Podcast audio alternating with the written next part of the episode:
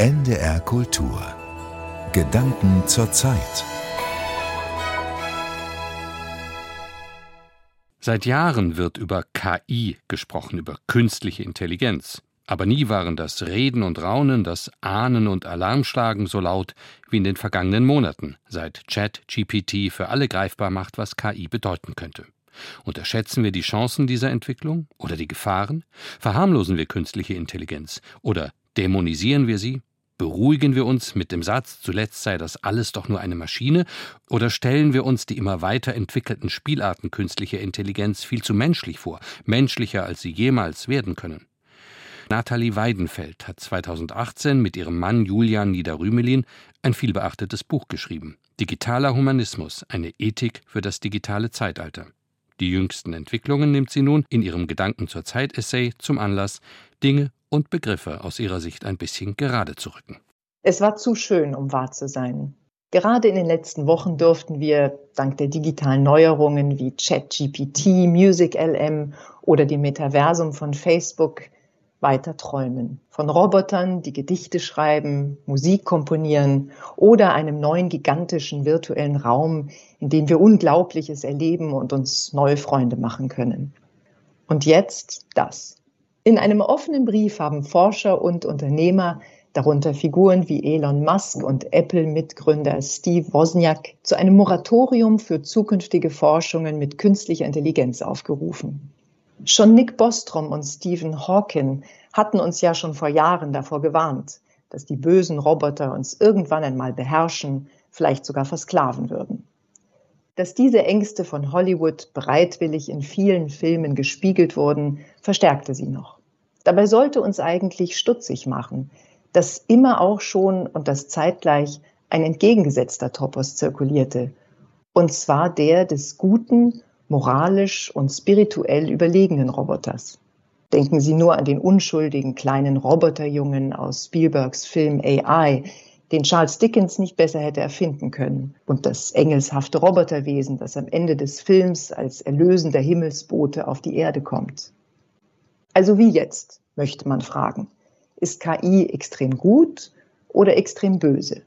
Wenn diese Art polarisierender Charakterisierungen auftauchen, sollten wir misstrauisch werden und vermuten, dass hier etwas am Werk ist, das weniger mit Realität als mit Projektion zu tun hat.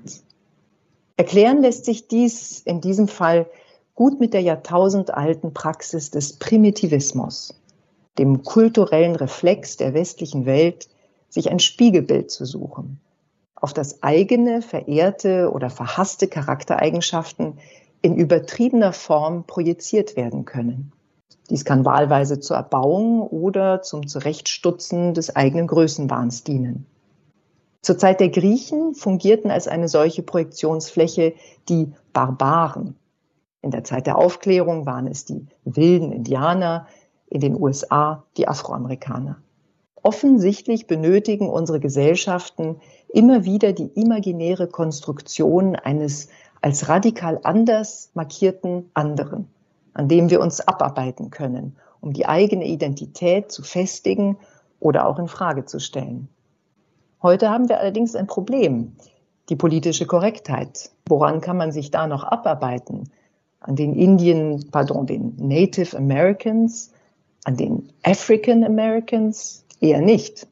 Da trifft es sich gut, dass sich als imaginäre Projektionsfläche die Roboter anbieten. Das Problem dabei ist, dass wir uns unserer primitivistischen Phantasmen nicht bewusst sind. Wir importieren achtlos falsche und irreführende Adjektive in unsere Beschreibungen von KI und wecken falsche Hoffnungen. Darunter auch die, dass Digitalisierung eine heilsgeschichtliche Funktion erfüllen wird. Die Verbindung von Technologie und Erlösung ist nicht neu. So wurde selbst das Automobil Anfang des 20. Jahrhunderts nicht nur als technisches, sondern auch spirituelles Wunder gefeiert. Henry Ford glaubte fest daran, dass sein, Zitat, Kraftwagen Frieden auf Erden bringen würde. Unsere neue Denk- und Handlungsart, so predigte er, wird uns eine neue Welt schaffen, einen neuen Himmel und eine neue Erde, wie sie die Propheten seit urvordenklichen Zeiten ersehnt haben. Ist es wirklich ein Zufall, dass Apple Stores weltweit wie protestantische Kirchen aussehen? lichtdurchflutet, reduziert auf das Wesentliche, als Fluchtpunkt nicht das Kreuz, sondern eben der Apfel. Die in blau getauchten Bilder der Digitalisierung, die man im Internet findet, bestätigen die postmillenaristischen Fantasien eines diesseitigen Paradieses, bestehend aus Immanenz, Transparenz und einer allvernetzten Gemeinde. Es lauert aber noch eine andere Gefahr im KI-Diskurs. Das sind die regressiven Fantasien, die der Mensch mit den neuen Technologien zu erfüllen sucht. Von dem Traum eines digitalen Schlaraffenlandes, in dem Roboter uns chauffieren, für uns kochen und sauber machen, über die animistische Fantasie, in einem unbelebten Etwas, einer Maschine, den idealen Freund oder die ideale Partnerin zu finden, bis hin zum kindlichen Wunsch nach Unverwundbarkeit. Der letzte Clou im Bereich dieser Wunscherfüllung ist das sogenannte Live Forever Program, das nichts Geringeres verspricht als ein ewiges Leben. In Form eines digitalen Avatars im Metaversum, der als unheimlicher Doppelgänger auch dann noch weiterlebt, wenn wir schon längst gestorben sind. Genau das verspricht die Firma Somnium Space, die auf der Basis von Informationen über einen Menschen, Aufnahmen seiner Bewegungen, seiner Sprache etc einen Avatar schaffen möchte, mit dem auch nach seinem Tod Familienmitglieder kommunizieren können. Doppelgänger waren gerade in der düsteren Literatur der Romantik ein beliebter Topos.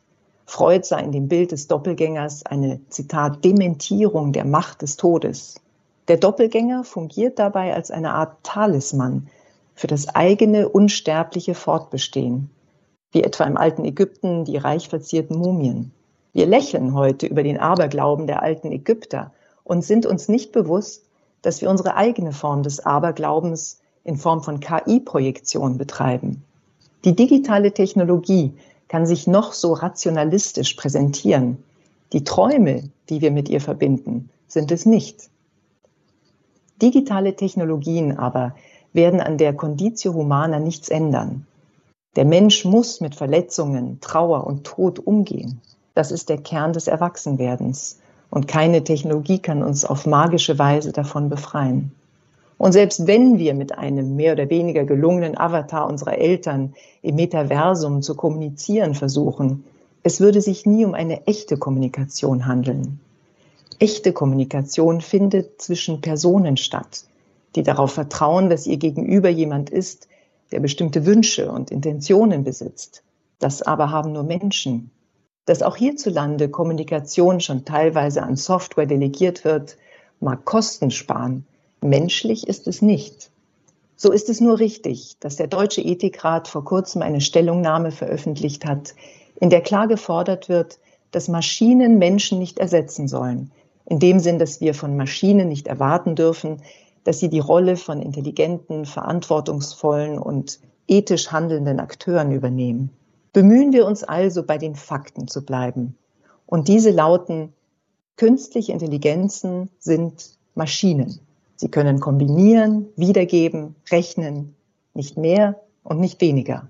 Wenn wir diese einfache Tatsache vergessen, laufen wir Gefahr, dass wir vor lauter Fantasterei übersehen, worauf es wirklich ankommt.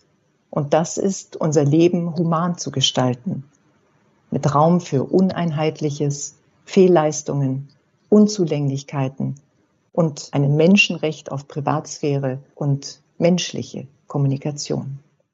Alte Hoffnungen in neuem Gewand? Unter diese Überschrift hat Nathalie Weidenfeld ihre Überlegungen für die Gedanken zur Zeit hier auf NDR Kultur gestellt. Überlegungen über künstliche Intelligenz, die jüngsten dynamischen Entwicklungen und unsere menschlich allzu menschlichen Reaktionen darauf. NDR Kultur